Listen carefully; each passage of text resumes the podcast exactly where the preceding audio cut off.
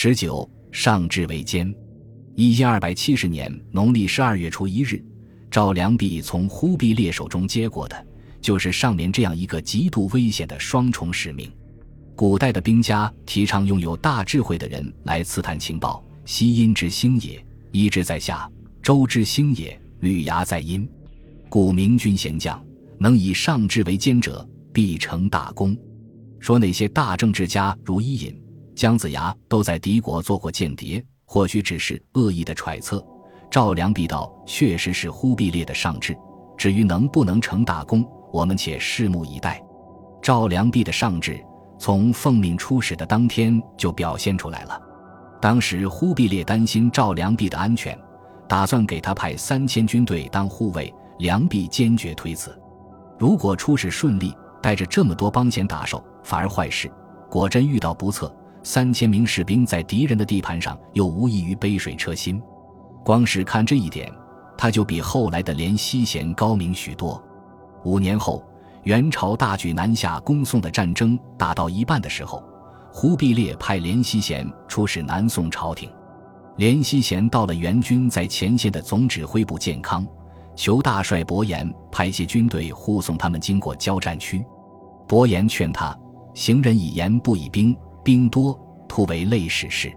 连西贤固执不听，结果走到独松关的时候，一行人被南宋守将杀得干干净净。当然，赵良弼也十分清楚，单枪匹马显然难以完成情报搜集的重任，所以他精心挑选了二十四名使团随员。路过高丽后，这个使团的规模扩充到了百人左右，足以有所作为。从这一点看。赵良弼也比后来的王基翁高明。十四年后，忽必烈又派遣南宋降人王基翁同一个叫如志的禅僧前去招谕日本。这两人轻装单葛，收拾了些佛经佛像当见面礼，便率尔从清源港出海。还没望到日本海岸，半道就被不愿意去日本冒险的船夫给杀了，抛尸大海。过了很久，元朝才知悉他们的遭遇。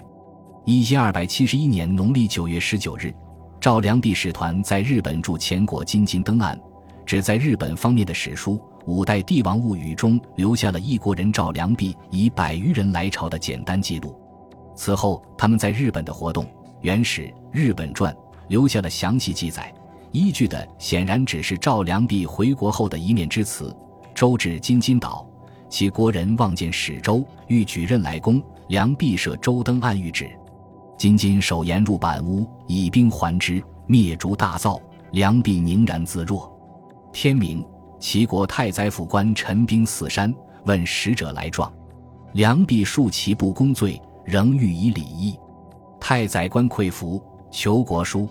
梁弼曰：“必见汝国王，使受之。”所书不已，劫难往复数次，只以兵胁梁弼。梁弼终不语，但颇露本事之。后有声言，大将军以兵十万来求书。梁弼曰：“不见汝国王，宁持我手去，书不可得也。”从上岸差点就和当地人发生火拼，到月黑风高夜，金金守派人在使团下榻的木屋外灭烛大灶，再到清晨起来，忽然发现四面山头都站满了背着小旗、杀气腾腾的日本兵。使团在日本的冒险不可谓不惊险刺激。其实，一切无非是为了衬托赵良弼宁然自若、置生死于度外的胆气。元人写的墓碑更是赞扬他夜里头床大酣、恬若不闻。至于赵良弼以不公罪，当面指责日本太宰府官，对方愧服，也只能看作元朝一厢情愿的想法。在古代中国，大凡这类涉外记载，免不了要刻意贬低一下对方。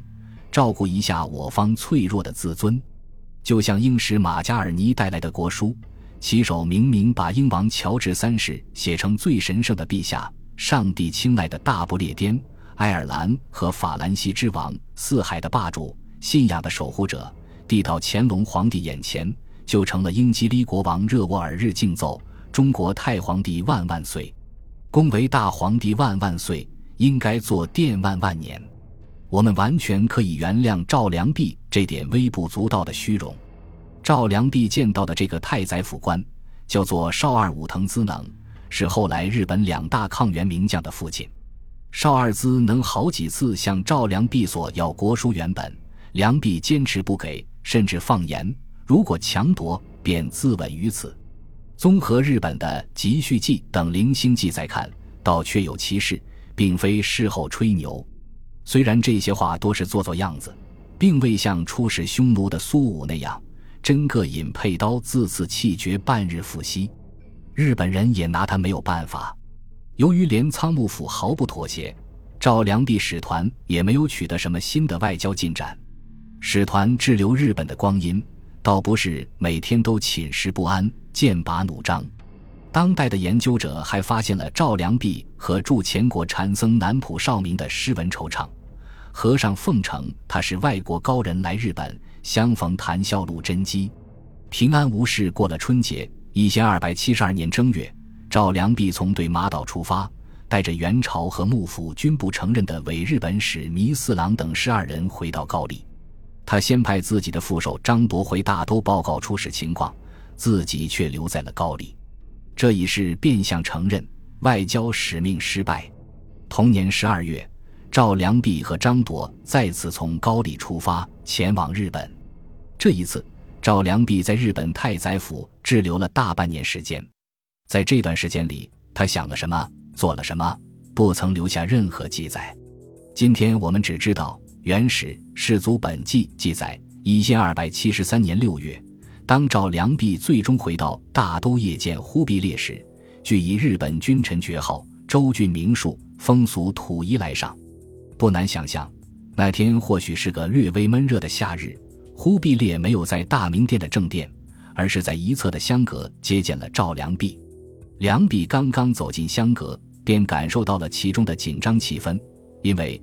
整个元朝的决策中枢，除了势力在御座前方的大妾薛长外，中书省的一众宰执、枢密院知院以下的高级机要官员，都悉数在两侧列席。忽必烈放下手中的纸卷，那是赵良弼回来后把自己关在书房里整整一个月写出的出使日本报告书。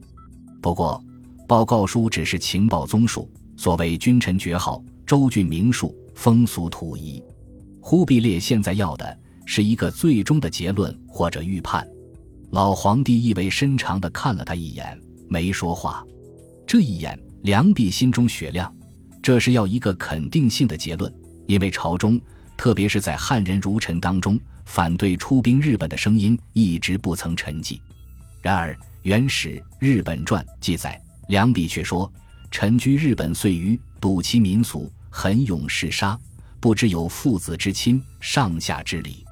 其地多山水，无耕桑之力，得其人不可易，得其地不加富。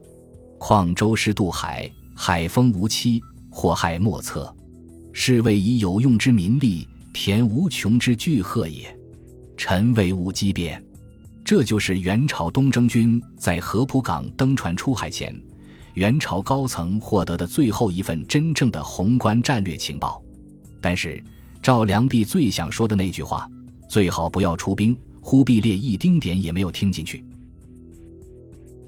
本集播放完毕，感谢您的收听，喜欢请订阅加关注，主页有更多精彩内容。